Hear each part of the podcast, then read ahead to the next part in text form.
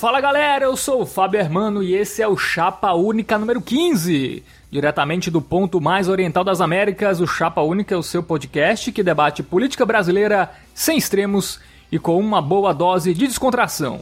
Lembrando que você pode nos ouvir em vários agregadores de podcast, como o Spotify, o iTunes e o Castbox FM. Com certeza estaremos no agregador de podcast mais próximo de você. E no programa de hoje vamos dar continuidade ao especial sobre o ex-presidente Lula, que a gente intitulou Lula, Ascensão e Queda, no episódio 1, né, que foi o episódio 14, né, da, a parte 1 desse, desse especial. A gente falou sobre a trajetória do Lula até a ascensão dele chegando à presidência em 2002, passamos pelos mandatos. E no programa de hoje vamos falar de Lula a partir de 2010, né, depois que ele deixa a presidência da República até os dias atuais, né? Que foi aí que começou a queda e a derrocada do ex-presidente Lula. E aqui comigo mais uma vez para fazer este glorioso podcast, Matheus Melo. E aí, Melo, beleza? Tá não, cara. O que foi, cara? Abra o seu coração com a gente. Eu entrei nesse mundo do, do podcast esperando um glamour, grana, dinheiro, mas eu só tô recebendo críticas. Estou, estou chateado. É, o dinheiro vai chegar daqui uns 300 anos, né? O glamour daqui uns 500. As críticas, elas sempre vêm muito rápido, mas mas se acostume, tá, Melo? Isso é normal. Eu não tô acostumado com isso não. Tudo que eu faço é perfeito. É, Melo, mas aí você tem que saber que o podcast é ouvido por outras pessoas fora a sua família. Então, você tem que lidar com opiniões diversas. Porra, agora que tu me avisa, eu achei que fosse só minha mãe que ouvisse. Não, enquanto, ela, enquanto era apenas ela que ouvia, você não recebeu nenhuma crítica. Após outras pessoas ouvirem, aí, aí veio, né? Mas enfim. Tá, tá bom a gente voltar pro ponto que só ela ouvia, já que era só elogio nesse ponto. É, temos que ter menos ouvintes. Você que tá inscrito aí no, no Castbox FM, no Spotify, não siga mais o, o, o Chapa Única. E aí, Bruno Ricardo, mais uma vez aqui com a gente, o lado direito da força. E aí, beleza, cara? Beleza, Fábio, beleza, Melo. Diferente do nosso amigo, eu estou muito contente porque soube que clamaram pela minha presença no programa que não pude participar. E diferente de Melo, eu peço que se inscrevam sim no, nas nossas redes, Twitter, Facebook, é, nos agregadores, porque eu tenho uma meta de conseguir um patrocínio da 083 Burgueria. Ah, tá, tá simples isso. Mas aí, o Twitter é qual, Bruno, e o, e o Facebook? Passa aí pro, pros ouvintes. O Twitter é arroba ChapaUnicast e o Facebook é Chapa Única. Não, não é não. É facebook.com barra ChapaUnicast. Tá vendo? Você não veio preparado para o programa de hoje. É que ele não segue a, as nossas redes sociais. É, eu percebi, né? Mas quem segue a gente nas redes sociais é o glorioso Matheus Ribeiro de Aracaju. Ele interagiu com a gente pelo Twitter. Ele escreveu aqui uma série de tweets para comentar a edição número 13 é, do Chapa Única, que foi sobre escola sem partido. Uma edição muito comentada, diga-se de passagem. E ele deixou um relato que eu vou ler aqui agora para vocês. É, vou deixar um relato. Sou professor de inglês e ensino crianças entre 8 e 10 anos através da metodologia chamada abordagem comunicativa, que faz o aluno desenvolver a fluência por meio da comunicação em si. Por várias vezes já foi abordado por pais. Bom lembrar que foi fora das reuniões de pais, principalmente preocupados porque perguntam aos filhos a tradução de uma específica palavra e eles não sabem. Ou seja, nem, nem os pais sabem como os próprios filhos aprendem um idioma, sendo que no ato da matrícula a coordenadora pedagógica explica como é a nossa metodologia. E que nos leva à dupla conclusão: os pais fantasiam o aprendizado dos seus filhos e esses mesmos perderam seus endereços na história da educação pensando que voltar ao passado realmente é a solução. Vocês imaginem isso com temas mais delicados como educação sexual e ideologia de gênero, que é o que fala, né? Basicamente sobre os escola sem partido. E é uma realidade mesmo, né? Tem muito pai que não tá nem aí pro, pro filho, nem, nem tá muito avulso e o aluno não sabe de alguma coisa, é culpa do professor, né? Fábio, ainda é pior ele do que ele não se importar, é ele se importar, mas não saber qual é o método correto. É, nesse caso, por exemplo, é, essa abordagem eu tive a eu tive a experiência de fazer um curso não sobre inglês usando esse método e é um método muito eficiente que permite a gente é, aprender coisas novas. É, como é esse método? Eu não conheço. Explica aí, Bruno. Esse método consiste na, na, na experimentação da língua, como uma, uma, pelo menos a forma como eu entendi, como uma transposição de, de cultura. Eu não preciso, eu veria essa cultura, essa experiência, essa língua do ponto de vista de um nativo e não especificamente de uma pessoa que está de fora. É como tivesse crescendo dentro desse ambiente que tem outra língua. E, e não só nisso, como em outras coisas, como o próprio, o próprio ouvinte comentou, é, os pais não sabem é, como funciona o desenvolvimento dos filhos e acabam criando expectativas irreais ou mesmo é, tendo uma pura rejeição sem fazer uma análise crítica do que está fazendo ou não confiando em, em quem é capaz de fazer essa análise. É, né? Pois é, né? É muito legal aí o relato do Matheus Ribeiro, que é professor de inglês. É, mas a gente também recebeu. Quer comentar esse, esse, esse tweet, Melo? Ou quer passar pro próximo? Por mim, a gente fingia que ele não existia. O próximo tweet? Na verdade, foi um comentário no, no Cashbox, né? É, o próximo comentário do, do programa sobre escola sem partido foi do também glorioso Benjamin Rafael, que ele ficou bravo com a gente. Ele ouviu a edição, ele falou: Está escancarado que vocês concordaram o tempo todo. Extremamente de esquerda. Se a pessoa que faria o contraponto não pôde comentar, que no caso é Bruno Ricardo, que não pôde estar nessa edição porque sua internet estava muito ruim no dia e gravou só o e-mail, né? É, vocês não deveriam ter gravado o episódio, sendo que a proposta principal não poderia ser atendida. A incoerência neste episódio 13 é gritante. É, mesmo que uma pessoa esteja fazendo o papel de outro, ele, ele não iria se contradizer propositalmente. Afinal, como pode a promotoria defender um acusado quando o advogado não pôde comparecer? E esse advogado foi Bruno Ricardo. Bruno Ricardo, responda o nosso ouvinte. Devo dizer que se ele ficou tão desgostoso com a opinião de vocês, ainda bem que ele não ouvia a minha, porque eu seria muito mais crítico. E o que eu posso dizer, né? Fico muito grato que os ouvintes querem minha opinião. Estarei sempre disposto a dar o meu melhor. Ele pensou como o Bruno é o cara de direita aqui, né? Assumido. É... A gente tem Melo que é o de direita não assumido, mas tem Bruno que é o de direita assumido. Aproveitando que Melo adorou as suas qualificações, devo comentar aqui um amigo meu também ouviu esse programa e parabenizou. Ele nunca viu uma descrição tão boa dos argumentos do Brasil 247, da Carta Capital, jornal GGN, e ele ficou impressionado, viu? A gente agradece, né, sendo comparado com esses grandes veículos de comunicação, como Brasil 247, GGN, grandes clássicos do da comunicação, né, que também tem do outro lado, né, antagonista, também umas coisas. MBL News. É, maravilhoso. Gospel Prime, que é, que é só de fake news. É, cara, eu não, eu não Mas... sei qual é o pior lado, não. Vou, vou, eu vou ser sincero com, com vocês. Eu já parei pra, pra refletir a respeito. Pior que eu parando pra pensar com meus botões, eu acho que o, o, os veículos de esquerda são piores que os da, os da direita, porque os da direita é muito escrachado. Tipo, não dá para você levar muito a sério um, um, um, MBL News da vida. Mas acho que, que um, um Brasil 247, alguém pode levar aquilo a sério, tá ligado? Mais sobre a mensagem aqui do Benjamin Rafael, em geral a gente dis, é, discorda né, de, dos temas, mas nesse a gente concordou. Eu e Melo, a gente até falei que era um bate. Foi, foi, foi um bate-bola, né? Porque o Escola Sem Partido, pelo amor de Deus, foi até arquivado, né? Essa semana, então só vai voltar ano que vem, se voltar. É um projeto tão ruim que, que até a Câmara do, dos Deputados do Brasil é, não, não gostou da ideia. Não, tem uma, uma, galera que queria, né? Mas outra, outra não quis, enfim.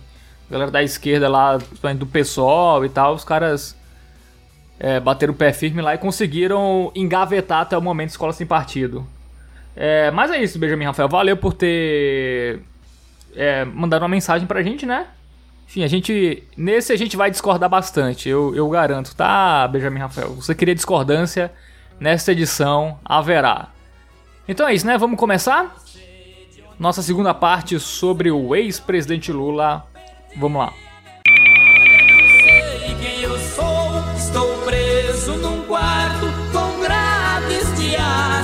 Estão dizendo que matei por amor. Não lembro o que eu fiz, ninguém eu matei. Meu nome não sei, assino com X. Meu Deus, não fiz nada que fosse errado. Não sou o culpado, me tirem daqui. Eles pensam que estou fingindo, mas é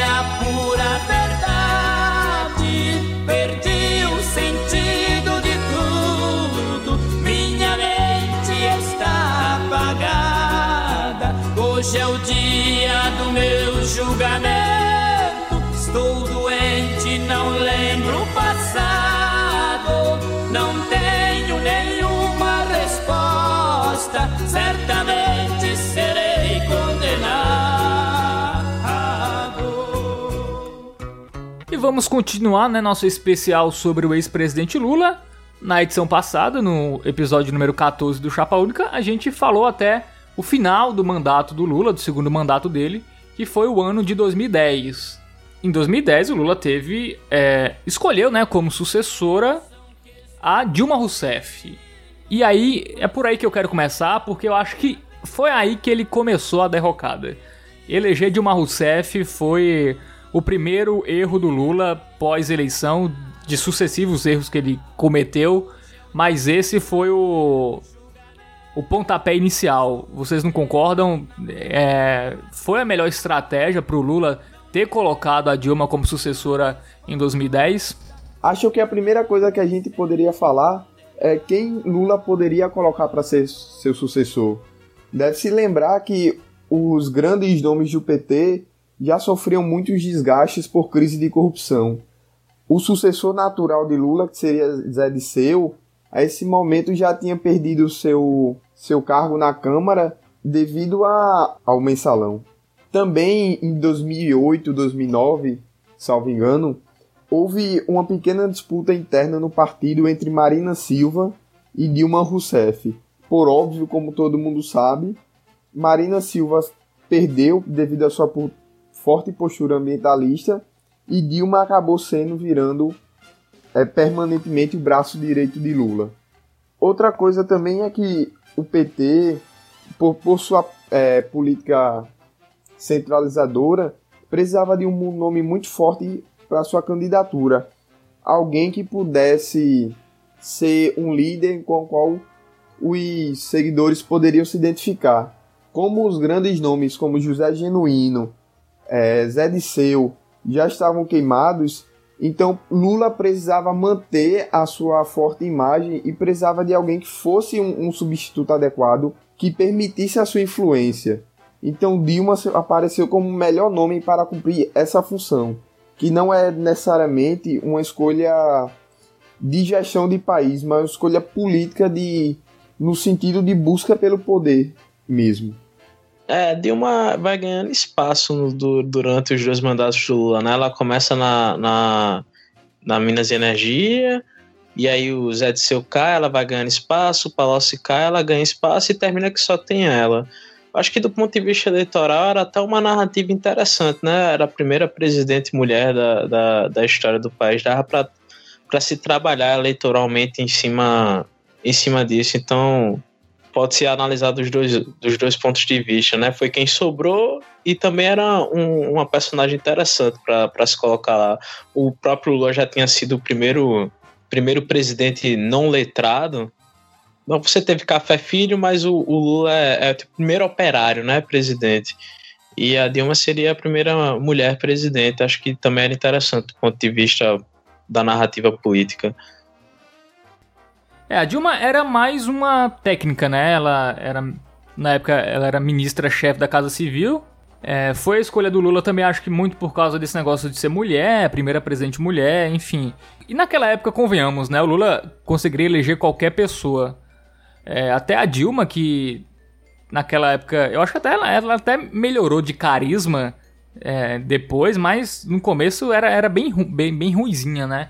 É, de carisma, assim, ela nunca foi um carisma em pessoa, mas é, logo na, na, primeira eleição é, ficava longe de, de ser uma pessoa muito carismática, até, até por isso ela só ganhou no segundo turno também, né? Mesmo com o Lula tendo 80% de aprovação, também não foi uma eleição fácil, né? Pro PT, que elegeria qualquer pessoa, muito provavelmente ali na, naquela eleição, porque 2010 era, era o auge do Lula, né? Mas é, se mostrou uma, uma decisão errada, né? No futuro, até no final desse primeiro mandato, já se mostrou que a Dilma foi, foi um erro. É, muita gente acha que em 2010 o, o Lula podia abrir mão e colocar alguém de outro partido, né? É, ou do PSB, ou até o Ciro Gomes, que eu não sei exatamente em que partido ele estava em 2010, é, mas ele quis manter o hegemonismo do PT, né? E não quis abrir, abrir mão de, de desse posto, né? apoiar algum candidato é, que tivesse uma, uma figura mais, mais conhecida e mais forte, né? É, ou até o Eduardo Campos, ou até o Ciro Gomes, que, enfim, são, eram pessoas já mais é, conhecidas, né? E o Lula ficou nessa de colocar um poste, né? Foi o primeiro poste do Lula, foi a Dilma, que, enfim, ninguém conhecia muito bem, enfim, tava, era ministra-chefe da Casa Civil. Naquela época ninguém falava muito de política ao ponto de saber quem era muito a ministra é, chefe da Casa Civil. Ele colocou lá como um poste e meio para continuar o que o, o que o Lula teria feito, mas é, não foi o que aconteceu, né? É, a Dilma se mostrou uma, uma política muito desastrada, né? O PT também deve agradecer muito a péssima escolha é, de Serra para ser o principal candidato da oposição. em 2010 não teve nenhum grande nome, é, fora o PSDB, que pudesse realmente ser uma terceira opção. E o próprio Serra, como o, como o principal nome, é um nome muito fraco. É uma pessoa que é de baixíssimo carisma, é um governo que, apesar de a maioria aprovar, foi é, tem muitos pontos para ser questionados em São Paulo e uma, uma escolha uma péssima escolha, né? Eu acho que, que quando você analisava as, as pesquisas eleitorais em 2009, até no início de 2010 mesmo, é, é, foi meio que uma atitude um tanto quanto de, de arrogância do, do PT colocar a Dilma, porque todas as pessoas mostravam que o resultado seria bem diferente. Todas davam Serra com 30 e poucos por cento. E essa questão de carisma por carisma, a Dilma teve, teve que fazer uma plástica para poder concorrer a essa, essa eleição, para você ver como ela era antes, pra, pra, pra, e aquilo era o auge da carisma dela, para você ter uma noção de como ela era. E carisma por carisma era uma, era uma disputa bem, bem bem equilibrada. Você tinha o Serra, você tinha a Marina, e você tinha a Dilma e você tinha o Plínio pelo, pelo PSOL. Então era, era uma eleição de candidatos pouco, pouco carismáticos. Só para falar, Fábio, o Ciro estava no PSB esse ano, é quando ele, ele se sente, digamos, traído, porque o Lula tem um acordo com o Eduardo Campos, o, o Ciro achou que ia ser lançado, mas o Eduardo Campos prefere apoiar o PT, e aí é quando o Ciro rompe com, com, com o Eduardo. É, é bom lembrar também que o Ciro nessa época ainda tinha simpatia com alguns nomes do PSDB. Lembrando que em 2009 ele deu uma declaração que caso tivesse sido Aécio escolhido para a disputa, ele ficaria muito contente em vê-lo presidente. Não, ele não diz exatamente isso. Eu digo que ele disse que ele foi até mais além. Ele fala que a candidatura dele não seria mais necessária, pois a S faria no Brasil o que ele fez em Minas, unindo vários partidos e tal, e coisa, e coisa e tal. É, eu acho interessante pensar que em 2010, se o, se o Aécio tivesse sido o candidato do PSDB, talvez o PSDB tivesse levado a eleição, mesmo com o Lula no, no, no auge de sua popularidade. Porque era o oposto do Serra, era uma, um cara que estava saindo do, do, do, governo de Minas com recorde de aprovação, acho que ele ou ele era o governador mais bem aprovado do país, ou só perdia para o Eduardo Campos, é, tinha toda aquela história de ser o, o, o, neto do Tancredo Neves, não tinha nada que, que manchasse a sua imagem a, a, até aquele ponto, e além dele ser extremamente carismático, principalmente dada a concorrência. Eu acho que o, que o PSDB, até por ser controlado por paulistas, é um, é um partido que julga muito o Brasil como se fosse São Paulo, sendo que São Paulo é totalmente diferente do Brasil. É, exatamente. É, é, o PSB parece que eles respeitam uma certa hierarquia, né? Até, por exemplo, colocar o Alckmin esse ano também é. Por quê, né? É, todo mundo sabia que o Alckmin não tinha a menor chance, né? Até acreditavam no tempo de TV que, que no final não, não surtiu efeito. E sobre o PT ter colocado a Dilma, mesmo as prévias é, de, ano, de anos anteriores, do ano anterior, né, como o Melo disse, é, já dava uma larga vantagem pro, pro Serra, é porque também vale lembrar que pesquisa, essas pesquisas que são feitas muito antes, né, de uma eleição, muita gente vota por quem conhece, né? Marina Silva esse ano que o diga. É, era segundo até pouco tempo e ficou com 1% dos votos. Então acho que muita, nessas pesquisas de início, né, até antes mesmo de começar a propaganda eleitoral, até pouco antes de começar, muita gente vota no conheço esse cara, posso votar nele. Aí quando começa o, a disputa eleitoral, aí é outros 500. E lembrando que o PT nessa época tinha muito apoio, né, na, nos estados, enfim tinha um apoio do PMDB, né? Colocaram o Temer como, como vice. Também foi aí, foi aí também que começou a derrocada do Lula e do PT escolheu o Temer, né?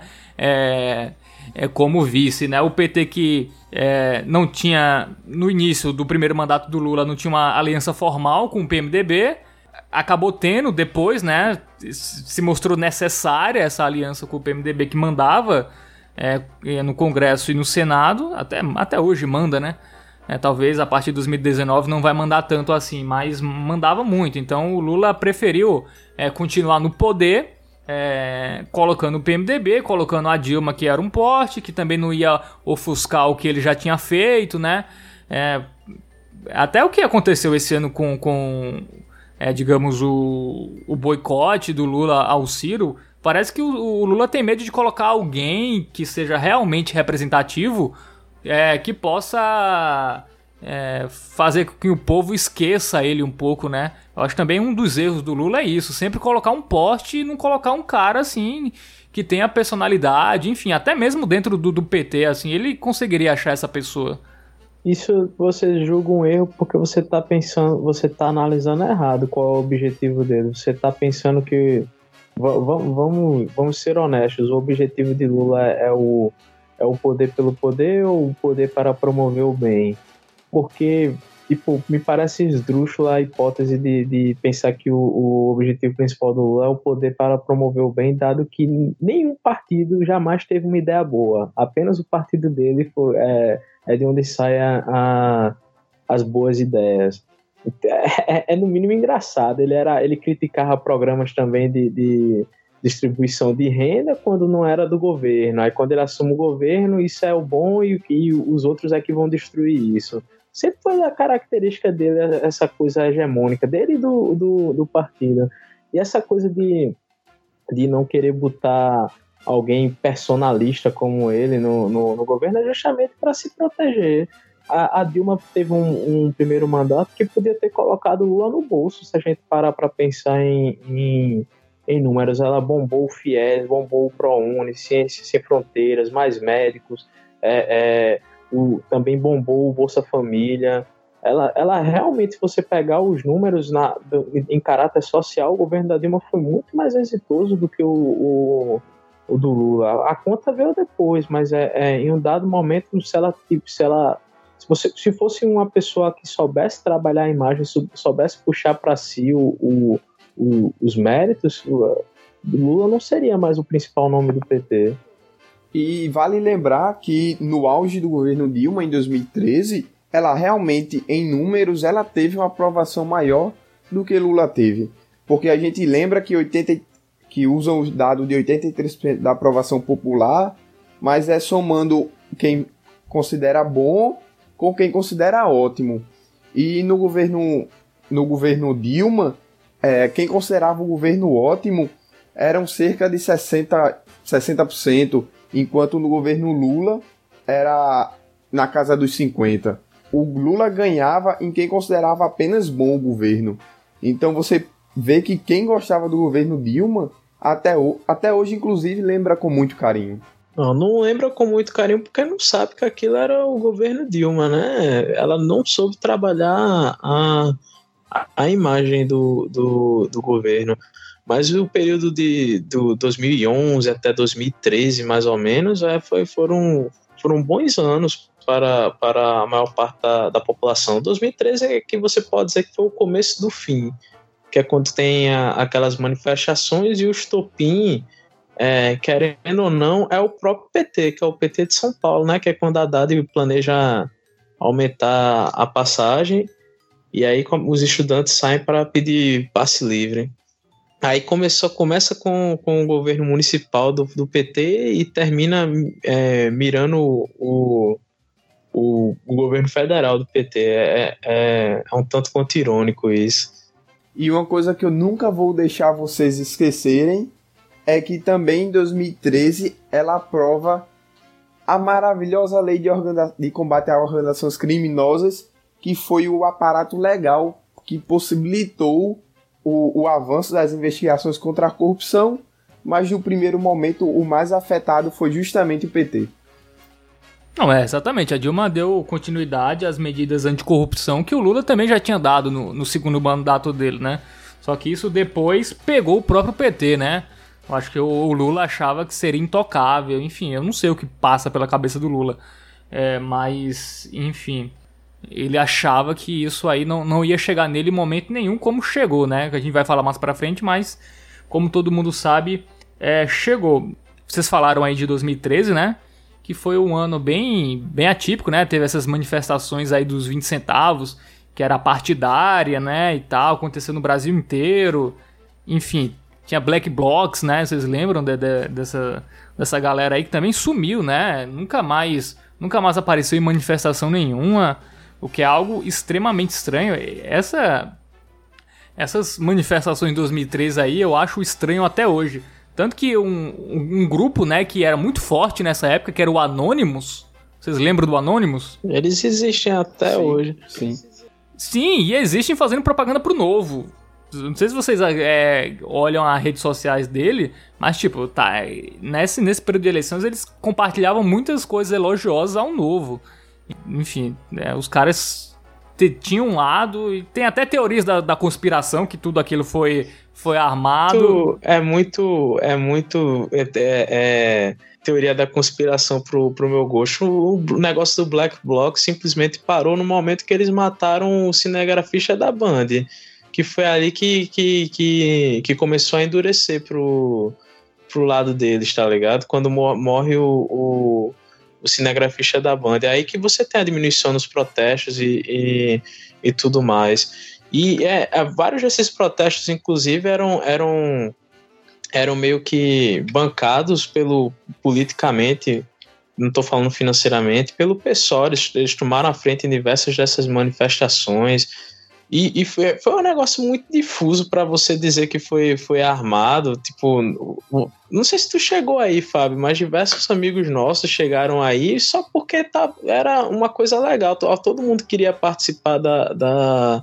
era uma modinha. É, era uma modinha. Assim como é uma modinha agora, as, as que tiveram para derrubar Dilma para mim. Para mim, tudo isso é modismo. Eu, eu vou ser muito sincero com você. Esse negócio de ah, liberal, não sei o quê, para mim é modismo. Metade não, não, não, não leu porra nenhuma e fica falando merda no, na, na, na, internet. Mas sem, sem querer ser agressivo, é, é, eu, eu acho pouco plausível a ideia de que foi um negócio armado. Eu não compro essa ideia, não.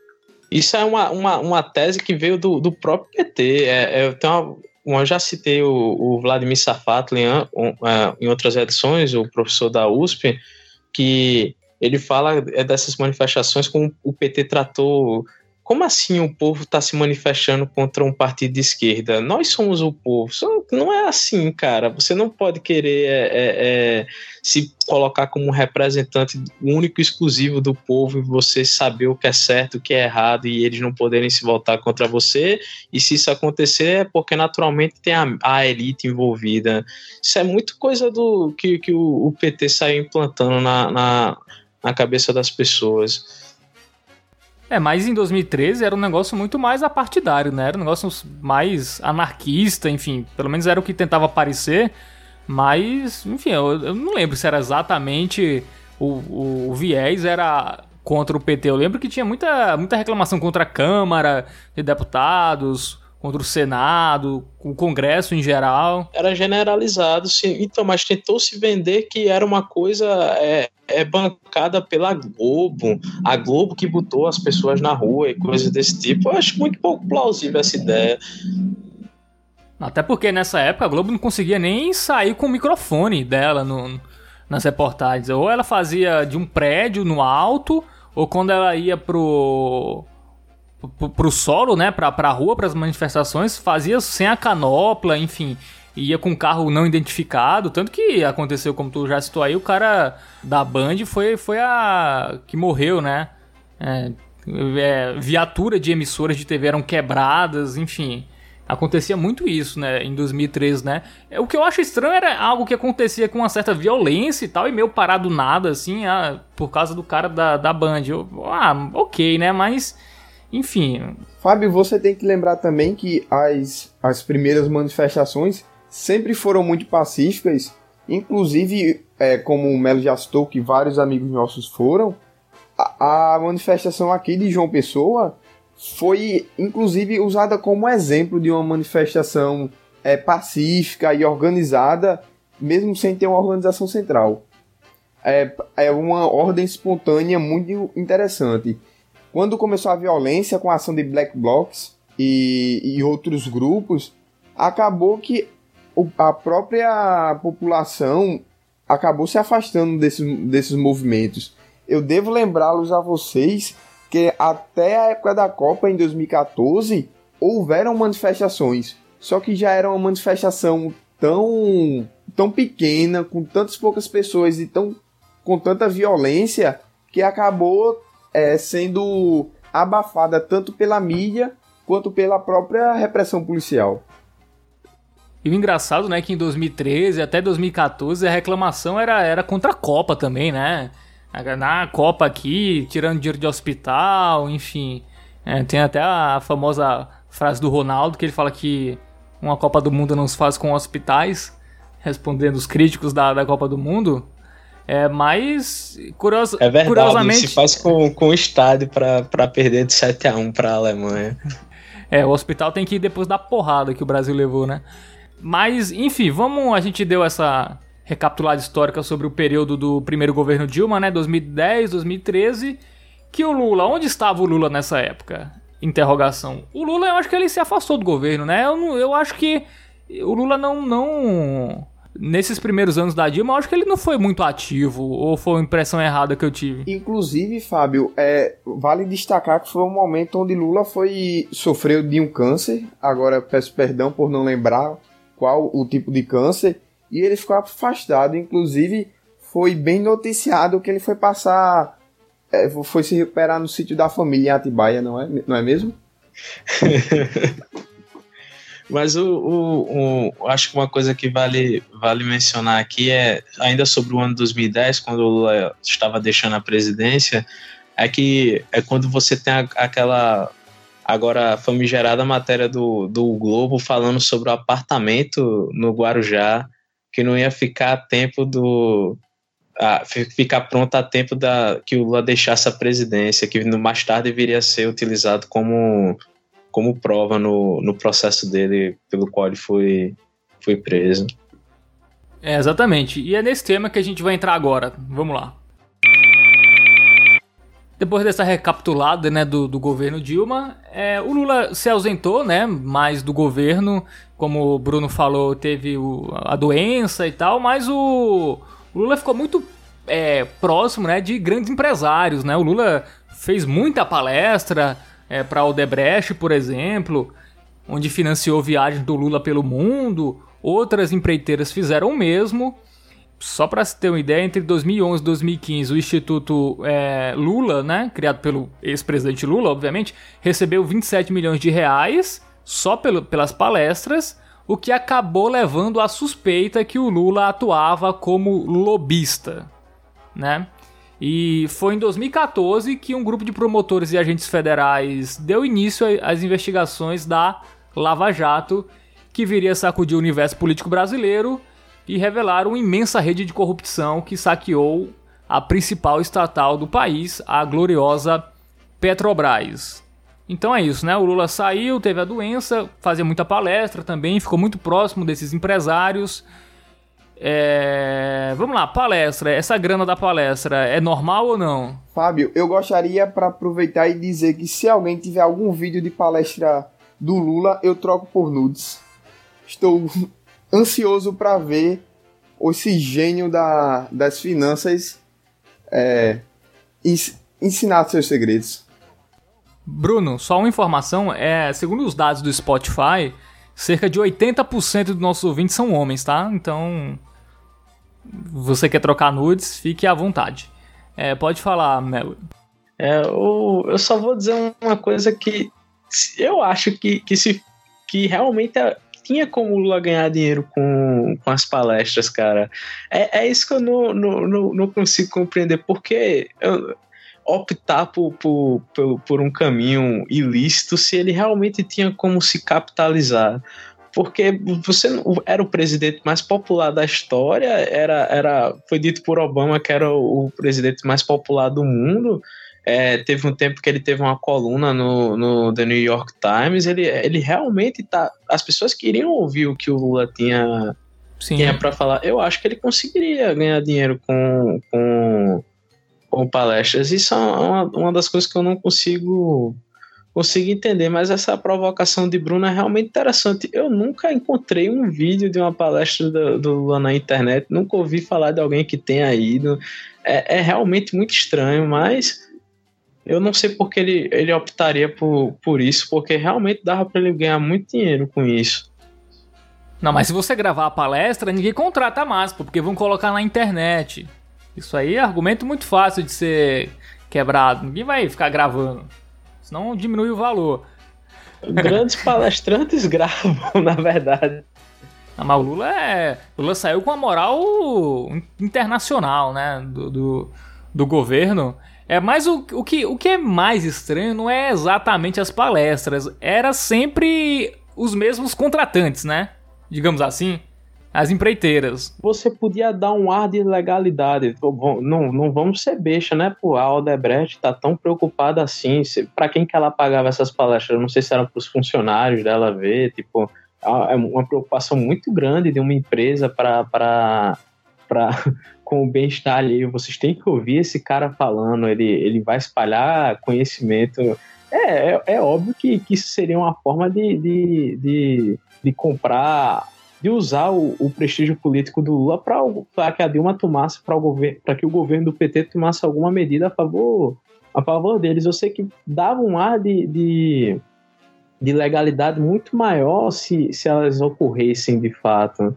Tipo, para mim já foi um, um, erro grave, tipo, é, elas não ocorrerem. Mais uma vez, é, é como o Bruno falou, se você souber de alguém que foi, mande. Se você tiver algum vídeo, mande. Mas até onde eu sei, eu não, não eu desconheço que elas tenham ocorrido. E eu ainda digo mais, se vocês não estiverem contentes com meus nudes, vocês podem pedir o de Matheus Melo, que é o nosso Brad Pitt, não é mesmo?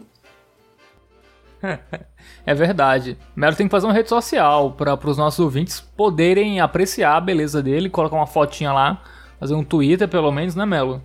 Para os nossos ouvintes poderem seguir, né? O futuro Messias, né? que é você. Não, de Messias o Brasil já tá cheio, já tem seis já. Não, mas vamos, vamos seguir aqui com, com o Lula, né?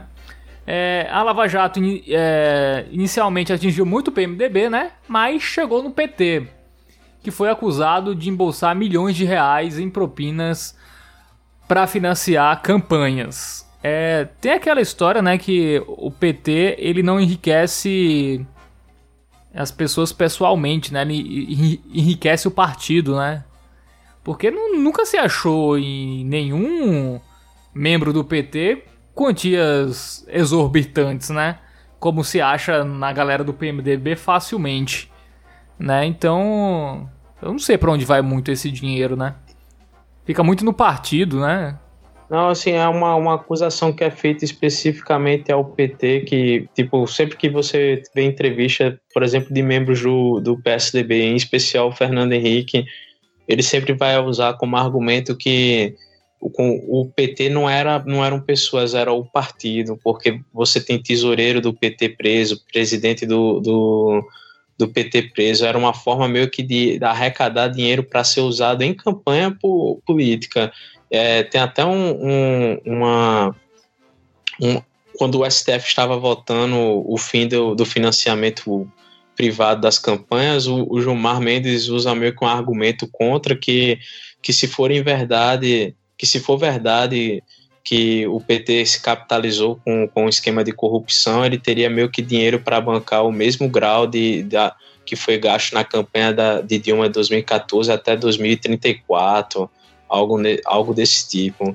Então, é, é, esse é um diferencial do PT, é que era uma coisa institucionalizada, enquanto que no PMDB era, eram, eram indivíduos. Você tem.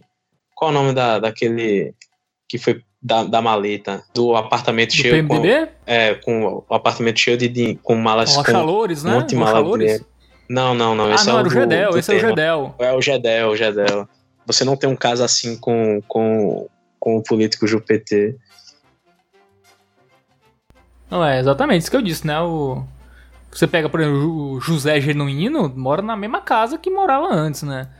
É, o Lula, vamos lá, o cara que roubou o país e, segundo fontes da internet, pô, o cara tem, sei lá, um, um triplex no Guarujá. Pro cara que, que. Pro cara que roubou quadrilhões da, da Petrobras, enfim, era para ter um, um, um prédio no lugar melhor, né? Não no Guarujá. É, mas enfim. É, quer falar alguma coisa, Bruno? É. Primeiro, primeiro ponto que eu tenho a falar, o mais simples, é que a justiça conseguiu bloquear 30 milhões de Lula, 10, cerca de 10 milhões em conta pessoal e o resto ligado ao Instituto Lula e ao Instituto de Palestras dele. Mas o que eu. Mas acho que o principal ponto que eu tenho que falar é que realmente é, você percebe essa di diferença de mentalidade você, você vê em indivíduos do PMDB um enriquecimento pessoal muito, muito claro, diferente do PT. Mas se a gente levar em conta, por exemplo, os gastos de campanha, é, tanto em 2010 quanto em 2014, os valores declarados, apesar de serem exorbitantes, é, foram três vezes menos do que foi, que foi descoberto depois é por Caixa 2.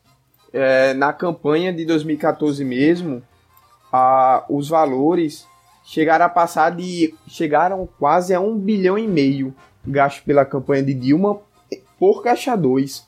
E os valores declarados foram cerca de, se eu não estou enganado, foi um terço do, do valor. 300 mil. 300 mil, peço perdão, eu sou de humanas, que foram cerca de 500 mil, perdão, 500 milhões e o valor que foi descoberto como caixa 2 foi um bilhão e meio. Então você percebe essa diferença de mentalidade é, e de como o, o, partido o partido se organiza. É tanto que existe uma forte concorrência para saber qual é a posição, é, qual é o cargo que mais prende os seus ocupantes, se é governador do Rio ou se é tesoureiro do PT. Bom, então vamos comentar o caso do triplex do Guarujá, que foi o que fez o Lula ser preso, né? É... Tudo começou em 2005 ainda, vejam só, no primeiro mandato do Lula, quando a finada Marisa Letícia comprou uma cota na, na cooperativa habitacional dos bancários de São Paulo, a Bancop, para adquirir um apartamento é, no residencial Mar do Caribe, lá no Guarujá, a unidade 141 de 82 metros quadrados e foi adquirida no valor de 195 mil reais. Em 2006, no Tribunal Superior Eleitoral, TSE, o ex-presidente declarou no nome da primeira-dama ter pago 47 mil reais referente ao imóvel. Em 2009, por dificuldades financeiras, a Bangkok transferiu o empreendimento imobiliário para o grupo OAS. O acordo foi celebrado no dia 8 de outubro, dessa forma, a empreiteira estipulou o prazo para que os cooperados vendessem a cota ou adquirissem o imóvel.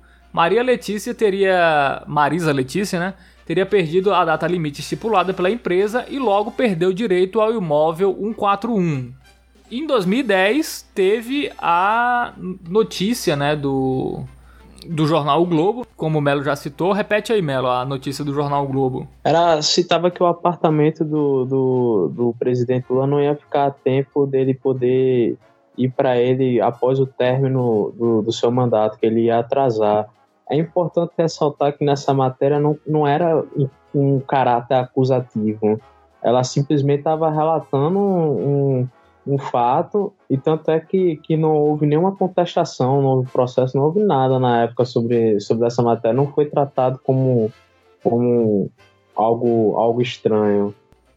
É, o Moro disse que ele justificou isso, né? Que o presidente não não desmentiu, então poderia ser uma prova, enfim.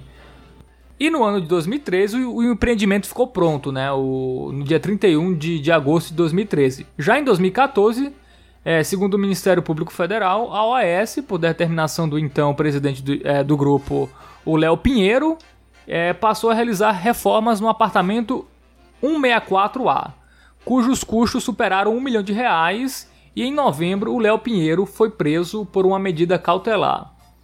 Em 2015, a Marisa Letícia entrou com uma ação contra o Bancop, solicitando a devolução dos valores pagos na compra do imóvel. Segundo o MPF, Marisa e Lula pagaram 50 é, de 70 prestações, sendo a última delas paga em setembro de 2009.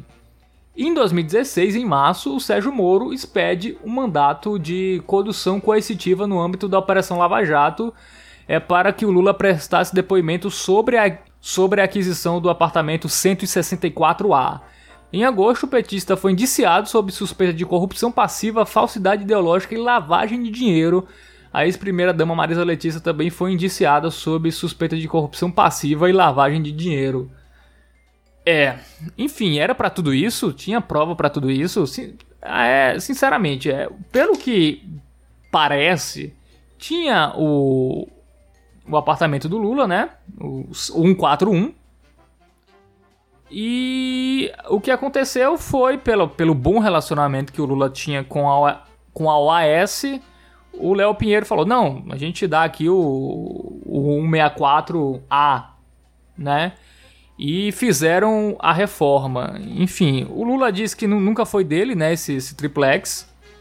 Tanto que não tá no nome dele, né? Até hoje não, não, não apareceu um documento que provasse que é dele. Mas não, foi isso uma que... coisa que, que tá sendo, que tá sendo esquecida aqui, que é a do documento rasurado, que, que a perícia da, da Polícia Federal constatou que, que indicava o um número do, do, do que era antigamente um duplex e veio a ser posteriormente um triplex, e que rasuraram para parecer que era esse outro, outro apartamento aí. E outra coisa, é, primeiro, eu queria é, lembrar ou apresentar para Fábio, não sei se ele tem conhece esse conceito, que não, não existe recibo para corrupção, não é? Você querer alegar que simplesmente não estava no nome dele não é o suficiente para você embasar que o, o, o, apartamento não era dele. Nesse caso específico, não, é, não foi sim, simplesmente esses documentos rasurados. Houveram muitos testemunhos, documentos é, na casa de Lula sobre o triplex, documentos na Bancop sobre o triplex ligando a Lula e documentos dentro da própria OAS, sem, contra, sem contar outras questões. O crime de lavagem de dinheiro especificamente, que foi um dos crimes que ele foi condenado nessa ação penal específica, é um crime muito complexo que é justamente o tipo de crime que não existe como ter é, uma prova cabal. Como é que você vai dizer que não existe, não existe uma prova factual, documental de um crime que a definição dele é evitar que essas provas sejam produzidas. Você alegar que um empresário, por uma simples relação de amizade com uma pessoa com o tamanho poder de influência que, que possuía o, presidente, o ex-presidente Lula, é, é, você vai entregar um apartamento avaliado em mais de um milhão de reais e reformar por pura amizade, eu quero um amigo desse também. Eu sei que até essa piada já tá velha, mas você tem que ver a natureza do que está sendo. do que foi sentenciado. E outra coisa, a sentença de Sérgio Moro, nesse caso específico, tiveram quase 200 folhas é, fundamentando. Inclusive, ela foi reforçada no, no tribunal no Tribunal Regional Federal da quarta região, no caso. Você vê de você percebe que tem quem tem o conhecimento técnico, você vê uma robustez muito grande na forma como o processo foi conduzido. É tanto que é, as discussões que le se levantam são pessoas que claramente são são militantes ou são simpatizantes fervorosos da ideia do partido. Você vê uma pessoa é, isenta, e eu não falaria nem um jurista brasileiro, mas juristas de todo mundo reconhecem todo o processo da Lava Jato, inclusive a ação penal do Triplex, como uma ação penal muito bem conduzida. Não, não tem o que se, quer, o que se é questionado, não, não só a sentença de a sentença de Sérgio Moro, como, como a própria robustez da ação penal. Não só acho como o, o judiciário brasileiro deixou muito claro a robustez dessas, dessa, é, dessa situação. Eu, eu acho que, que Bruno tá, tá se valendo da nossa ignorância aí para fazer valer um, um, ponto de vista. Eu, eu, eu acho que existe um, um, um debate, é, sim, entre pessoas sérias de que se você poderia ou não ter, ter prendido Lula, não acho que seja coisa só de, de de militante, até porque quando você vê alguém falando na televisão a respeito, é claramente uma galera que é também antipetista, então fica elas por elas, tanto, tanto é o pessoal que é militante que defende, mas é o pessoal que é antipetista que, que, que, que ataca. Eu não vou entrar no, no mérito do direito porque eu não, não entendi isso. Agora, você conversando num bar com, com, com os seus amigos, você não tem como chegar a outra constatação que, que, que não seja que o é culpado, porque é, um, é, um, é uma série de, de coincidências. É tipo, ele vai lá visitar o apartamento, aí é, é Tipo, aí depois que ele dá a visita dele no apartamento, vai reformar o apartamento. Aí a justificativa dele é que estavam tentando vender o apartamento a todo custo pro Lula. Uma, uma coisa totalmente implausível. É, é, era como se eles estivessem tentando melhorar o apartamento para que o Lula que quisesse comprar ele. Eu não consigo imaginar uma empreiteira se esforçando tanto para vender um apartamento especificamente para uma para um, uma pessoa gastando tanto dinheiro assim, sem, sem ter a garantia de que o cara vai, vai comprar aquele apartamento.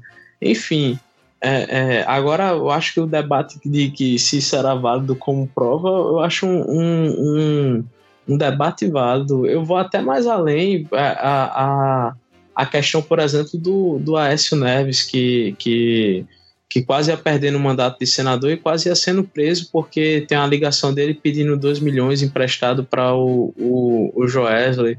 Você ouvindo aquele áudio é realmente um pedido de empréstimo, o Aécio não dá nenhuma, nenhuma contrapartida. E aí até é uma crítica interessante, porque a galera que, que defende o Lula nesse aspecto não, fica, não teria o menor problema se o Aécio fosse condenado por isso, mas, mais uma vez, é aquela coisa que você conversando com seu amigo no bar, você tem certeza que o Aécio é, é, é culpado, assim como o Lula. Mas eu não sei se isso é válido para juridicamente falando. Eu acho que é. o debate existe. É, vamos lá, tipo, o Reinaldo Azevedo não é um militante petista, né? E é um, é um dos caras aí que criticou bastante a sentença do Lula. Assim, é muita gente acha fraca essa sentença, né? É, é, é, Fábio. Não diz onde tem a Fábio, prova cabal. Vamos lá, peraí, peraí, Bruno. Não, não, essa não, que, mas Fábio. Essa questão de não, coincidência esse, que teve lá e tal, pô, é o quê? É... Esse ponto que você, você colocou dois pontos. Um que eu já bati, que eu já lhe expliquei. Não existe recibo é, de corrupção. Não você, o crime é de, de ocultar patrimônio. Como é que vai ser? Qual é a prova de ocultar? Qual a prova? Quem é que assina um documento? Estou ocultando tal patrimônio. E outra coisa, você deve lembrar que Reinaldo Azevedo foi um dos maiores críticos do governo Lula. Perdão, do governo Lula não. Mas no fim do governo Sim, Dilma. Sim, do Lula. Ele, não lembro se do Lula, eu não tenho essa, essa recordação. Também. Mas lembro que no governo Dilma ele foi um pesado crítico e ele também foi um fervoroso apoiador da Lava Jato. A virada em 180 graus que ele dá ocorre justamente quando em investigações, em grampos telefônicos, é, gravam a irmã ou, ou outro parente dele, peço desculpa por não definir qual, que, e, essas, e essa ligação foi vazada. E desde não, Bruno, então Bruno, ele passou a ser um Foi uma fervoroso. ligação. Não, mas ele, ele, ele já era dele com a irmã do Aécio e ele já era Sim. crítico antes da Lava Jato. Não foi, foi é, antes é. da, da a gra... E tanto, é que ele acusa que a, a, o vazamento da, da ligação, que não tinha nada a ver com a investigação, era até uma forma de boicotar ele, porque ele já era, já era bem crítico a, a, a, a investigação, mas não, não, também não acho o argumento do Reinaldo Azevedo muito, muito válido, não. É, mas enfim, não, não dá para dizer que, que, que ele fez a virada de 180 graus por causa dessa ligação, não. Foi, ele já tinha feito antes. É, mas assim, o que eu acho é que é essa. É, essa concordância que era uma sentença forte, assim, eu não sei. Eu, eu vejo muita gente é, a, que não acha a sentença do, do, do Moro é contundente, não tem a prova cabal, enfim, coisa que, pelo, ao meu ver, se fosse qualquer outro político, com, com certeza seria inocentado. M muito provavelmente seria inocentado, né? Então, é, assim. Fábio, eu, é, eu, eu mais eu estou muito insistente nisso, mas não é tão simples. Há críticas que se fazem, inclusive, eu gostaria de trazer até um doutrinador do direito, vou só citar, não vou fazer um texto sobre ele aqui, fazer um monólogo. Lênio Streck, que é um importante constitucionalista e processualista civil, ele fala muito sobre a questão a questão de como foi processar a Lava Jato, inclusive ele é um grande crítico, faz parte do movimento legal, legalista, que é um pouco mais positivista, ele é um pouco mais rígido no segmento da lei, é, da forma como ela funciona, que é basicamente a lei está dessa forma, então a gente tem que fazer dessa forma, independente se isso é justo ou não. E as críticas que ele tem, é, como exemplo, né, existem outras críticas, é justamente sobre o processo, sobre se algumas ações da Polícia Federal, do Ministério Público, seriam seriam seriam aceitáveis. Mas quanto à sentença em si, você vê que é uma sentença muito fundamentada. Essa questão que a gente poderia discutir é mais uma questão processual, que é uma questão de direito, do que uma questão estritamente processual do que uma questão de justiça. Eu não compro muito essa ideia de que haja uma especificidade com o Lula, no sentido que você tem diversos outros políticos presos também, cara. Isso aí também é, é, é, é para militância que, ele, que, eles criaram isso, porque, por exemplo, o partido que mais teve gente implicada não foi o PT, foi o PP. É, é você chegar ou pegar o caso do Eduardo Cunha, por exemplo, ele, ele é um dos poucos caras que tinha um mandato, ele tinha, em um determinado ponto ele tinha foro e ele também chegou a, a, a ser preso. É, é, e antes de ser preso, ele, ele foi preso preventivamente, coisa que nunca fizeram com, com o Lula. Só você pegar que todo mundo quase que passou pela Lava Jato, em um determinado ponto, foi preso preventivamente. O Lula não, não, não foi. Então não, não compro muito de que tem essa coisa especificamente com o Lula, não, até porque chegou em todo mundo, cara. Quem foi que, que, que escapou? O PSDB escapou todo até agora, né? Assim, tem a questão do foro e tal. Tem a questão do foro, assim é como a Glaze também escapou pelo mesmo motivo. O Lindenberg também tem coisa implicada, também escapou pelo mesmo motivo. É, é, é, aí ficam colocando tipo, ah, o Alckmin, mas o que é que o Alckmin tem na, implicado com ele na, na, na Lava Jato? também é, não é, é, tipo. Investigaram tão bem assim o Alckmin? E a gente tem, tem que. Mas não se, investiga, não se investiga uma pessoa só por. Vamos investigar a pessoa. Você tem que ter uma denúncia. Não é assim, vamos investigar a pessoa, vamos ver o que é que ela faz na, na vida dela. Não é assim que funciona. E, e uma, de, uma denúncia penal ele tem que ter o, o, mínimo, o mínimo lastro compro, comprobatório e tem que ter definido o crime e a, o suspeito desse crime. Então, ou seja, existe que tem que ter uma conexão. E a gente tem que lembrar que a Lava Jato especificamente foi, pelo menos em sua maior parte, estava investigando os crimes de corrupção ocorridos dentro do governo. Se no, no governo no momento. Se o, se o PSDB não fazia parte do governo naquele momento, não teria como ele ser implicado por aquela investigação específica. Isso é até ilógico. Como é que eu não faço parte do governo e estou investigando no governo? Como é que eu vou ser é, investigado? Essa é uma, essa é uma Sim, crítica eu, eu muito. Tô... É uma crítica muito pueril, entende? Eu tô falando a justiça como um todo, cara. Teve a questão dos metrôs em São Paulo, teve desvio de merenda que também nunca, nunca se interessou, nunca tem, aconteceu tem um nada secretário hoje, do né? Alckmin preso, pô. Tem um ex-secretário do Alckmin de, de transporte, ele está preso no, no, no, no momento. É, é, Aí o Alckmin não sabia. Eu não tô dizendo que o, que o Alckmin não sabia. Tá, tá falando como se a, a investigação com o Lula tivesse começado e acabado esse ano. É, foi um processo que se arrastou por quatro anos. É, é interessante dar tempo ao tempo também para ver se a crítica é válida. É, o Lula realmente começou a ser é, investigado e foi preso esse ano. É um negócio que vem desde 2014. então, se você, para você ver como é o tempo da, da, da da justiça.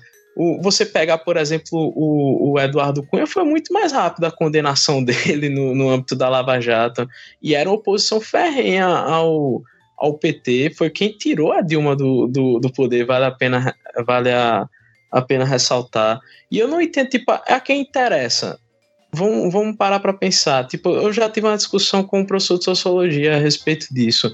A elite quer tirar o PT. Quem é a elite? Porque quem mais financiou a campanha do, do, do PT, no, principalmente na, na reeleição da Dilma? É, Odebrecht, as empreiteiras não vale nem a pena ser citadas, porque elas eram diretamente beneficiadas por políticas do, do PT em relação a obras da Petrobras. Então, vamos, tipo, da elite a gente já descarta os grandes empreiteiros.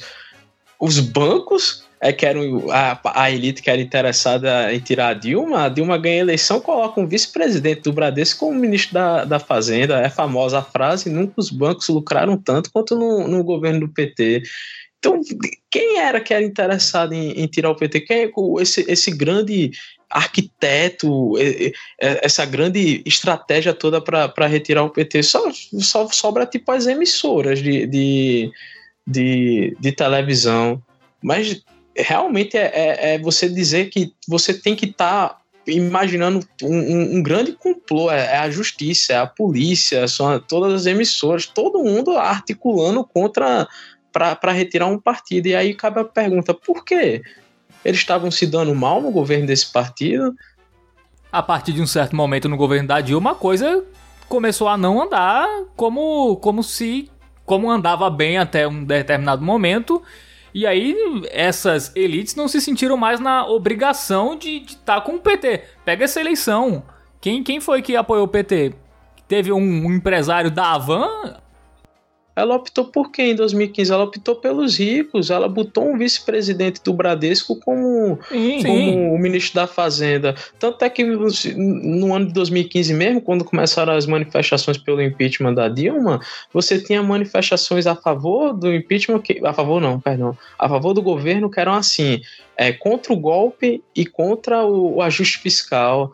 Então, a, a, dizer que a, que a, a Dilma optou, é, foi porque na quando teve que escolher entre ricos e pobres, optou-se pelos pobres, é também uma falácia.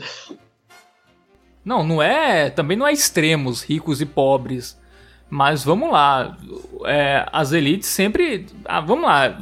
Pega essa eleição. Por, pega essa eleição, por exemplo. Pega de, do, do impeachment da Dilma até aqui. Quem financiou isso aí? É, quem, quem dava força para essas coisas? Era a elite ou não era? O que é elite? Eu sei que banco não tá envolvido nessa elite aí. Não, mas é, os bancos não apoiaram o Haddad, por exemplo, né, nessa eleição. Prefer, prefer, preferiam o Alckmin e depois preferiam o Bolsonaro. Então, se o PT não dá nenhum problema, não dá nenhum problema para eles, por que não, não continuar com o PT? Mas isso foi o que veio depois, pô. Você tá pegando um momento que o PT deu uma guinada à esquerda total, porque em 2016 ele foi é, é, dizimado da, da, das grandes cidades, ficou, era o terceiro partido com mais prefeitura, depois se tornou o oitavo ou décimo.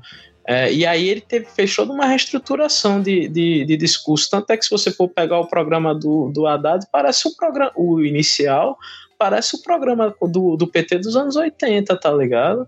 É, é, é, eu acho um pouco, um pouco inválido pegar depois do impeachment da Dilma. É, depois do impeachment da Dilma tudo mudou, porque tinha que alimentar a militância. É muito engraçado isso também, porque aí pega depois do impeachment da Dilma até o Haddad. Aí o Haddad tá lá, Lula livre, Lula livre, eu sou Lula, Lula sou eu, blá blá blá. Chega no segundo turno, o que é que eles fazem? Mudam de novo também. É Haddad indo pra. pra para a igreja, então é, é claramente uma, uma, uma, estratégia de momento. Quando o PT foi dizimado, tinha que é, aglutinar a militância, até porque corria é, risco de perder espaço para gente como Ciro Gomes, até mesmo para o pessoal e coisa desse tipo.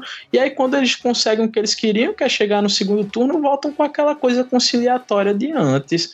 Então, é, é também esse negócio de ah, quem foi contra eles, quem estava a favor deles, era uma estratégia do próprio partido se colocar contra o, a, as elites né, nessa eleição especificamente. Mas é isso que eu estou dizendo. Enquanto as coisas andavam bem, o PT era aceito tranquilamente, entendeu? Quando as coisas começaram a andar mal, o que é culpa do PT, porque foi o PT que, que, que apoiou Eduardo Cunha, colocou Temer lá, enfim, o PT tem culpa no que aconteceu com ele. Eu não estou dizendo que o PT é isento, é uma vítima completa do sistema. O PT é, quis ser amiguinho desse sistema que sempre, sempre existiu. O PT nunca fez nada para mudar. E o, o, o, o sistema estava com ele até onde servia para ele. Começou a, a degringolada do governo Dilma, tchau. Pelo menos a minha opinião é isso que aconteceu, entendeu? Mas óbvio, óbvio que o PT não, não era um governo de esquerda, era no, com muito boa vontade de centro-esquerda, é, e, e, também era só de centro-esquerda por causa mais dos programas sociais do que qualquer outra coisa, porque tem a questão dos bancos, é, nunca, lucrou, nunca lucrou tanto, é, o sistema financeiro continuou o mesmo, não teve reforma tributária, não teve nada, mas o, o que eu Quero dizer que também que essa elite também estava com o Lula até onde era bom. Não é bom? Tchau. E foi isso Mas que aconteceu. Isso não é a respeito do PT, isso é a respeito de todos os governantes. É, é engraçado, tipo, tipo, quando o Lula foi preso, acabou, né? É, então, quando começou, quando a Dilma saiu do poder, acabou. Não teve duas denúncias contra o Temer, não teve a irmã do Aécio sendo presa, nada disso. A, a, o Aécio quase sendo é, é, é, caçado, não teve nada disso acontecendo realmente. Foi, foi tudo um, um, uma ilusão você tem que acreditar que tem o Ministério Público, a Polícia Federal e o Poder Judiciário em peso é, é, é, perseguindo um partido político especificamente. É, uma, é muito implausível, pô. É muito implausível. É você. Não, acredit... calma. Não, vai. Não tô dizendo que persegue, eu tô falando do caso específico do Lula. Eu acho, por exemplo, comparar Lula com Eduardo Cunha, pela, o, que, o que se sabia, tipo, tinha conta na Suíça com um trilhão de reais lá do, do Eduardo Cunha. Enfim, é, era, um, era uma corrupção muito mais notória e com muito mais provas cabais do que o, o que se tinha sobre o Lula. É isso que, isso que eu quero dizer, entendeu? A boa vontade, por exemplo, questões desnecessárias como condição coercitiva é, que, que se tinha contra o Lula. É, enfim, o Moro é, hoje é, é ministro da Justiça do, do Bolsonaro e, e, foi um cara que, o, que é, colocou a delação do Palocci em público na semana da, da eleição. E vamos lá, ninguém aqui é inocente achar que o Bolsonaro convidou o, o Moro de, de, um, um, dia depois de ser eleito e o Moro no mesmo dia aceitou e foi para lá falar com ele e ah, agora sou ministro da, da Justiça. Então, é, eu tô falando nesse caso específico, né? E atropelo da, da Lava Jato, você pode citar vários. É, é, é o, o Marcelo Odebrecht passou mais de um ano preso sem ser julgado pela, pela Lava Jato. Isso não é com o Lula, não. Isso é com do, o modus operandi todo da, da, da, da operação era baseado quase numa espécie de tortura psicológica para que as pessoas é, é, confessassem e, e, integra, e entregassem outros, outros participantes do, do esquema. Uma, uma operação cheia de, de, de atropelos. O que, eu não, o que eu não posso comprar e eu não compro é que seja especificamente voltado contra, contra o ter. Isso aí eu acho pouco plausível. Era um esquema de corrupção no, durante, o governo, durante a gestão petista. Era natural que se pegassem membros petistas. Eu não consigo entender por, com, por que isso é tão difícil de, de, de, de aceitar. Pegou os três principais partidos da gestão petista: PMDB, PP e PT era natural que isso acontecesse. E ficou indo para cima do Temer, ficou indo para cima do, do, do Aécio se o Temer ficasse sem, sem mandato, alguém desconfiaria que ele seria preso? A irmã do Aécio chegou também a, a, a ser presa. O, você naquelas gravações do, do, do, do como é o dono, dono da Friboi? Joesley Batista. Ele, ele dá claramente a entender que o Rodrigo Janot queria a cabeça especificamente do, do Temer e do, e do Aécio, naquelas gravações do, do Jucá, aquele Sérgio Machado, ele, ele chega a falar que eles querem chegar no Renan, eles acham que o caminho para chegar no Renan sou eu. Então era, era realmente uma coisa contra o, o, o sistema político. Inclusive a Lava Jato está até acusada de querer né, é, pegar o papel do, do legislativo. Em um determinado momento você teve uma guerra de poderes, que o legislativo começou a criar leis para barrar o, o, o poder judiciário. Eu, eu e acho... ainda tem. E Não, essas sim. investidas ainda estão fortes.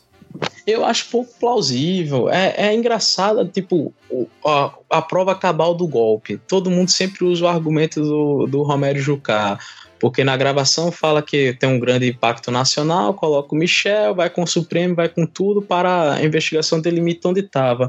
O que todo mundo omite é que nessas mesmas gravações ele fala, porque aí para onde está e protege todo mundo, protege o Lula. Ele cita, ele, ele diz essa seguinte frase, protege o Lula durante essas gravações.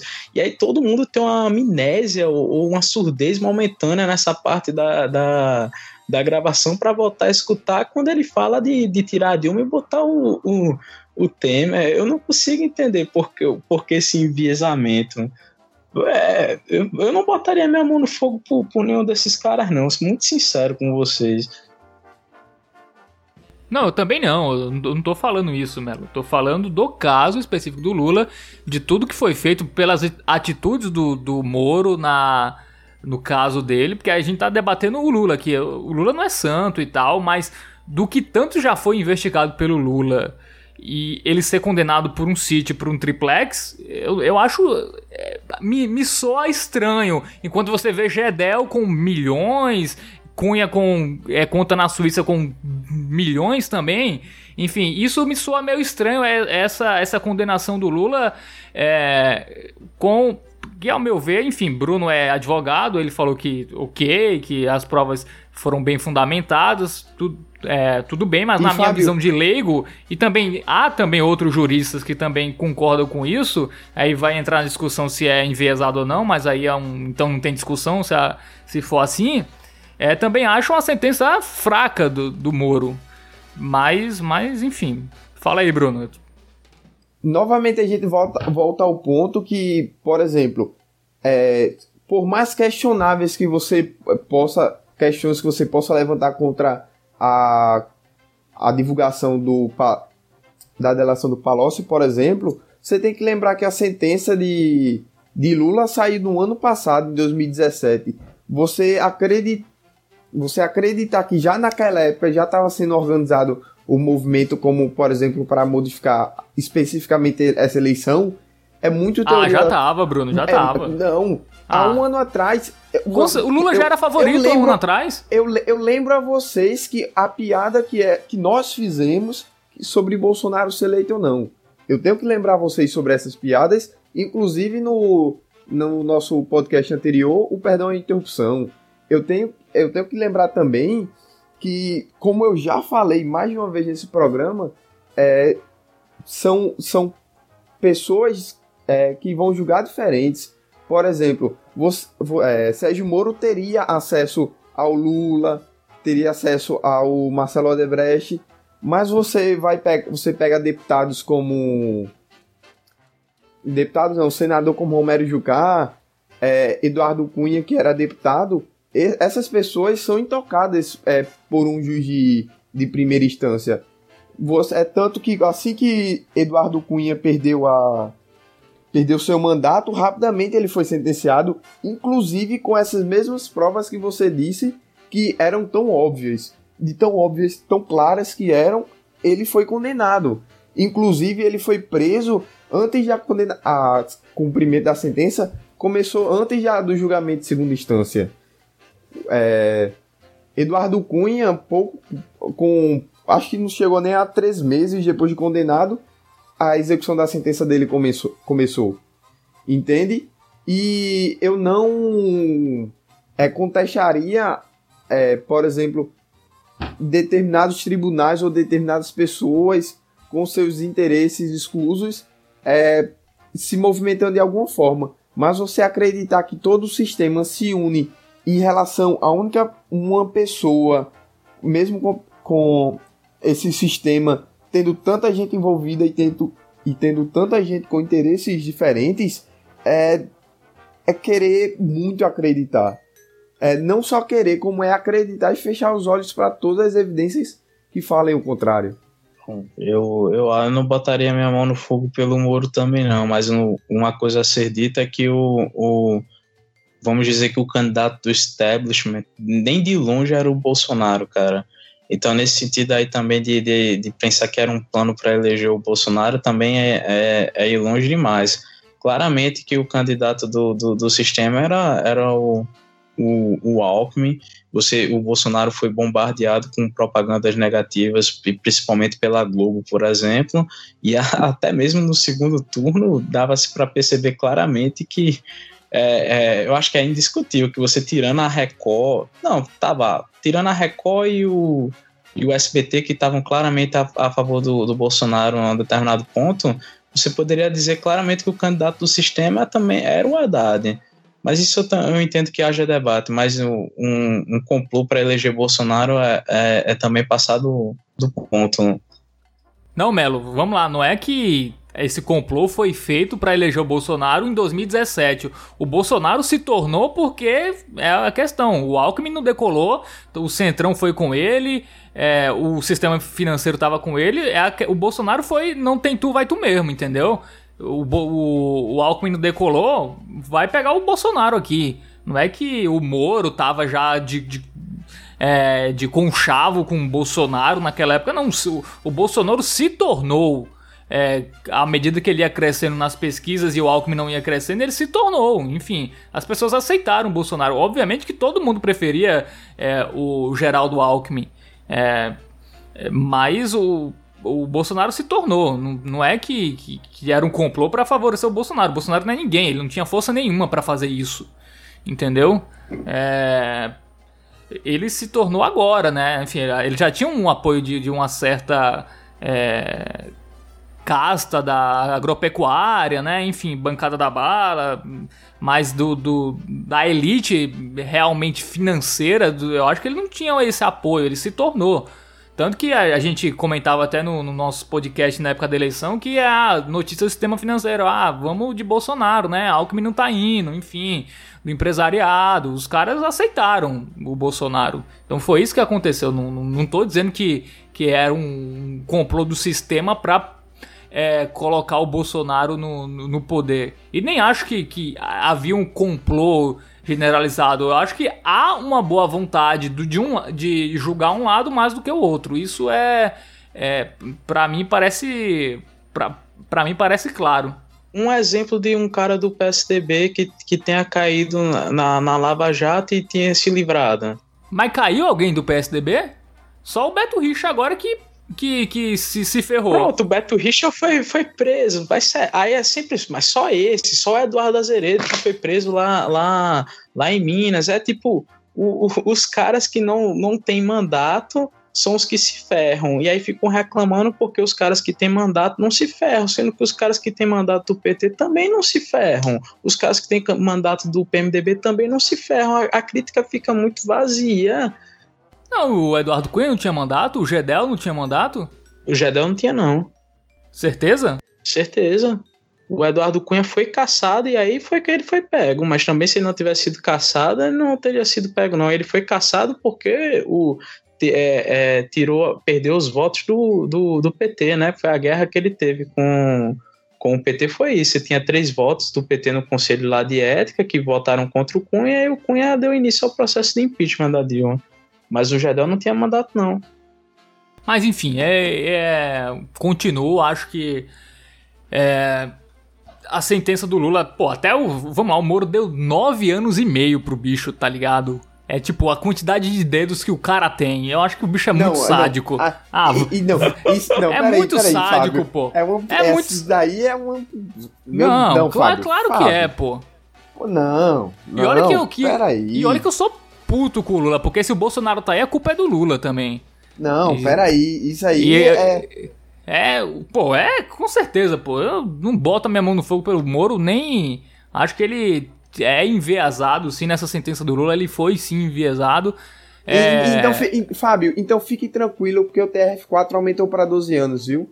Essa piada pelo menos não, já acabou. É, 12 anos e um mês, que é o quê? É 13, é o número do PT. Tipo, os caras é, 12 é bem... anos olha, e um mês. Olha ao ponto que tá chegando, pô. O Moro, ok, eu não vou discutir o Moro. Aí, tipo, os desembargadores do TRF4 também, beleza. Aí vai subir para o, o STJ. Aí quando eles condenarem, eles também são parte do Claro! No, vai chegar no STF com a caralhada de ministro indicado pelo PT, também vai fazer parte do, do, do complô. A única forma de, de, de, levar um tribunal a sério é se ele inocentar o Lula.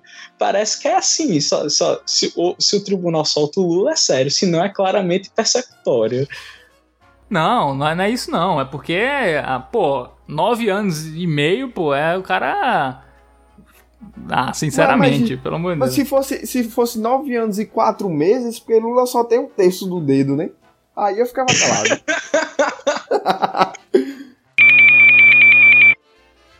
não, mas vamos lá. Eu não acho que o Lula seja inocente. Eu só acho que essa sentença é fraca. Acho que se fosse qualquer outro ex-presidente com essa acusação e com essas provas não seria condenado. Mas enfim, o Lula tá preso como diria o, o Cid Gomes, né? Lula tá preso. É, obviamente, ele é, fez a, a, velha política, continuou o modus operandi da, da velha política que existia. É, nunca teve nada do, do, governo do, do, Fernando Henrique, né? Mas tá, isso é outra história, não vou, não vou entrar aqui é, não, discutir mas é, isso, mas, mas, vamos é, lá. É famoso o motivo pelo qual não teve nada no governo Fernando Henrique. Foi porque ele escolhia a dedo quem era o, o, o procurador-geral da, da, da, República. É por isso. E o PT deixou solto. E aí se votou contra ele. Então é, mas não, não, não, ninguém está dizendo que, que um lado é inocente e outro é, é, é culpado. E diga-se de passagem que querer que tivesse alguma coisa contra o Fernando Henrique é soltando o campeonato é forçar a barra porque são 20 anos. É, é, é, é, muito tempo fora do, do, do, governo. A maior parte dos crimes já até prescreveram. Não, tô falando agora não, tô falando na época mesmo, até pouco depois. É, mas, mas enfim, é isso que eu acho. Vocês. É, sim, só voltando aqui, eu não acho o Lula santo, nem o PT, muito menos. Só acho que o Lula ser condenado, o maior corrupto do mundo ser condenado por isso, eu acho pouco. Eu queria que achassem mais sobre ele. É, é, é Fábio, aí eu, mas enfim. Eu, lhe lembro outra coisa, ele só foi condenado em uma ação, ainda tem mais sete, viu? Pô, de um sítio de, em Atibaia, pelo amor de Deus. Não, ah. o, o, a do sítio de Atibaia ainda não foi julgada, não, viu? Ainda tá, ainda tá sendo. Ainda tá em fase instrutória. É possível a do sítio que seja julgada pela juíza substituta. É porque, se eu, se eu não me engano, ela fica até março ou abril do ano que vem na vaga quando vai ser designado um juiz mesmo, não vai ser ela, vai ser um, um, um juiz já. É, um juiz titular que vai ser remanejado. E ainda tem mais. É, além desse caso do sítio de Atibaia, se eu não, engano, se eu não me engano, tem mais quatro, quatro ações penais a correr na 13ª Vara Federal de Curitiba. E tem mais uma que foi é, onde foi a... Na Operação Zelote. Não, ainda na Lava Jato foi é, foi enviada para São Paulo. Mas ainda, ainda vale citar que, que o, o jogo ainda vai começar quando começarem a parte do, dos fundos de pensão, cara. Que é, que é onde se acredita que está a maior parte de, do, do. Maior parte, não, mas grande parte, grande parte do desvio está no, nos fundos de pensão. Inclusive, quando, quando pegaram o Palocci, é, abriu-se é, houve, houve esse comentário de que ah, com o Palocci você abriria o caminho para entrar no sistema financeiro, né? Ministro da, da Fazenda, que seria uma sairia mais desse eixo das empreiteiras, você começaria a entrar no, nos bancos. Então tem, tem muita coisa ainda para aparecer. Esse negócio que Lula é o maior ladrão do mundo também, pelo amor de Deus, né? Ninguém vai, vai concordar com, com, com uma coisa dessa. É só também o, o pessoal alucinado do, do outro lado. É, se aparecer coisas realmente bilhões numa conta em qualquer lugar, eu, pô, Lula é muito filha da puta. Agora sim ele pode ser condenado. Eu, até agora eu acho muito pouco. É, não, não tô dizendo que ele é santo, que ele não é culpado, mas eu acho que por isso eu, eu, eu acho fraco. Mas enfim, vamos embora, que tá muito longo esse programa e eu tô irritado. vamos embora? Vamos. vamos lá, considerações finais sobre o Lula. É, o Lula errou muito nessa eleição, né? É, vamos encerrar falando um pouco disso, né? Que é, foi ele que a, a tática dele facilitou muito né, a vitória do Bolsonaro. Essa questão de isolar o candidato da esquerda que tinha uma retórica melhor, que, é, que se tivesse um tempo de televisão poderia crescer mais. É, se tivesse o apoio do PT, né? Porque o PT é muito forte em regiões muito pobres do, do país, porque o PT realmente olhou para essas pessoas e essas pessoas votam com Lula a, a vida toda, porque, enfim, elas começaram a comer um pouco melhor por causa do Lula, do partido dos governos do PT, então essa galera vai votar no PT sempre, então por isso que o PT sempre vai ter, pelo menos até alguns anos aí, 20% garantido, 20 a 25% garantido em cada eleição. Quis ir com Haddad, é, fez aquela pataquada de, de, de mudar cor, era, era Lula livre, depois mudou, esqueceram o Lula enfim, foi um desastre essa campanha do PT, o que facilitou a vitória do Bolsonaro e isso aí, culpa da do Lula, né? Talvez a má avaliação dele dentro da cadeia, né? O cara dentro da cadeia não vai ter a avaliação se ele tivesse no corpo a corpo na rua. E talvez se tivesse solto, né? O Lula ajudaria é, o, o Haddad ir melhor, né? Ou, ou, e seria o, na verdade seria o candidato, né? Se tivesse solto. E mas, enfim, nem, nem solto, né? Se pudesse dar entrevista já, já ajudaria bastante. Mas enfim, aí, comentem essa última é, estratégia do Lula que acabou dando uma vitória até fácil pro Bolsonaro, né?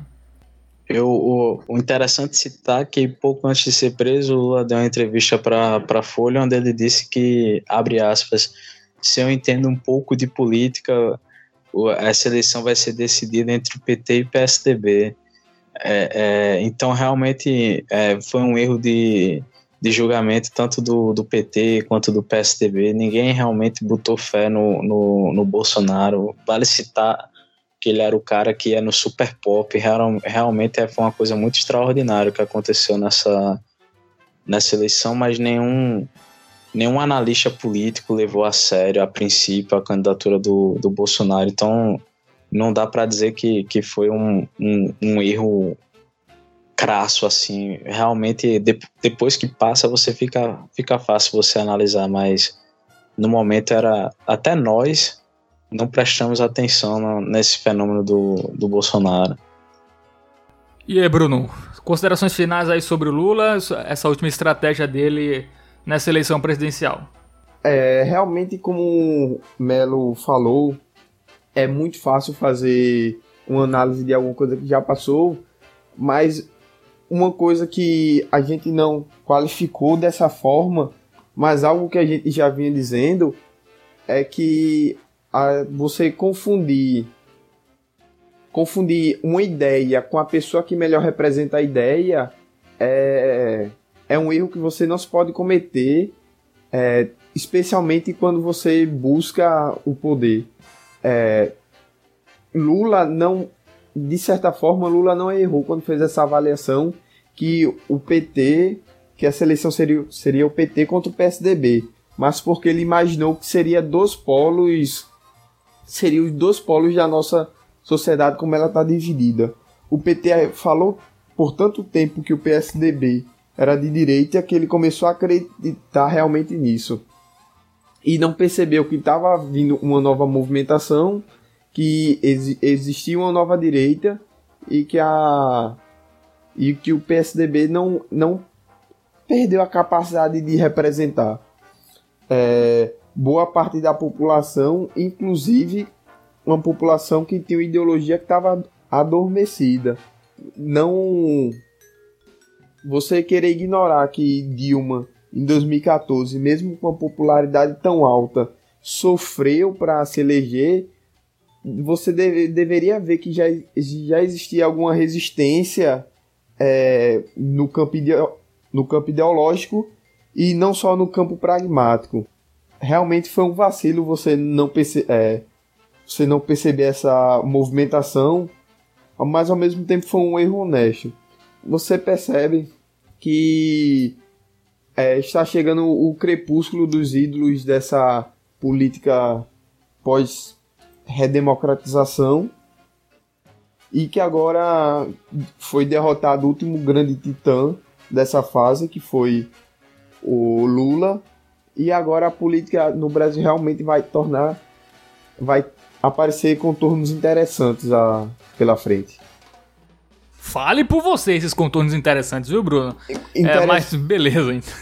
Interessante, não, não disse se serão bons ou ruins.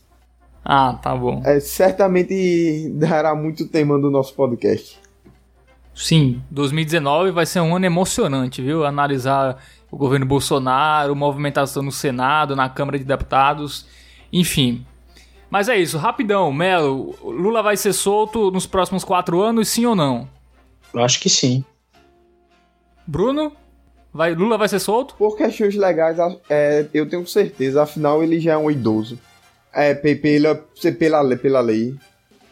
Tá, eu, eu falando uma opinião bem particular aqui, eu acho um absurdo que um, um, um idoso seja seja preso. É, você tem o caso do Lula, o próprio José Disseu, o Paulo Maluf, com mais de 80 anos, foi, também foi, foi preso. Eu, eu acho isso totalmente sem noção. É, é óbvio que a pena deveria ser domiciliar, né, como se fosse um sujeito que impusesse em risco a, a sociedade, ele, ele, ele está na casa dele. Até se você for argumentar, mas é porque ele influencia. Mas ele tem direito ainda a visitas de advogados, então se ele fosse um grande chefão de, de, de uma, uma quadrilha, ainda assim poderia comandar de dentro. Então, não, na, nada justifica você manter um, um idoso dentro de, de, um ambiente tão insalubre quanto é uma prisão. É verdade, eu nunca parei para pensar nisso, né? Do cara velho aí ser. É porque o Lula já tem 73 anos, né? O Disseu tem uma. Mas o Disseu acho que não tem 70 ainda, não. Acho que 70 aí você podia dar uma maneirada já, né? Até 70 fica preso. Que errou, paga. Senão fica muito molezinha também. Mas. Mas é, também acho 80 anos. Apesar, o exemplo do Maluf, por exemplo, de ser um picareta mó, mas, pô. O cara vai mudar muita coisa na vida dele ele ficar preso um ano, dois anos. E até. Até desumano, né? Enfim. Mas desumano ele desviar dinheiro da, do povo. Também é desumano, claro, mas. Mas enfim, eu estou cansado já, não sei nem o que falar. Vai, Bruno, fala aí. Não só ia fazer uma piadinha com rota na rua, filhote de ditadura. Muito bem, Bruno. Vamos embora. É... Valeu, Melo. Falou. Prazer foi todo seu. Tchau, Bruno. Valeu mais uma vez. Você enrolando a gente aí só porque faz direito. Mas aguarde. Primeiro eu queria agradecer ao calor dos ouvintes, é, especialmente requerendo minha presença e dizer que eu passaria a ficar mais ativo no Twitter. Então me sigam lá e sigam as redes sociais do Chapa Única. Queria dizer também que o próximo programa vai ser sobre, sobre física de semicondutores. Aí eu quero ver você, Bruno. Parafraseando o nosso presidente. Eita, qual, qual era a parada que ele usava? Carbono não. Ah, perdi a piada, deixa quieto. é, vamos embora. Tchau, falou Bruno, falou Melo, falou. até semana que vem. Valeu, nossos gloriosos ouvintes. Inscrevam no canal aí no Cashbox, no Spotify, no iTunes. Comentem aí o que vocês acharem. E é isso aí. Valeu e até semana que vem. Falou!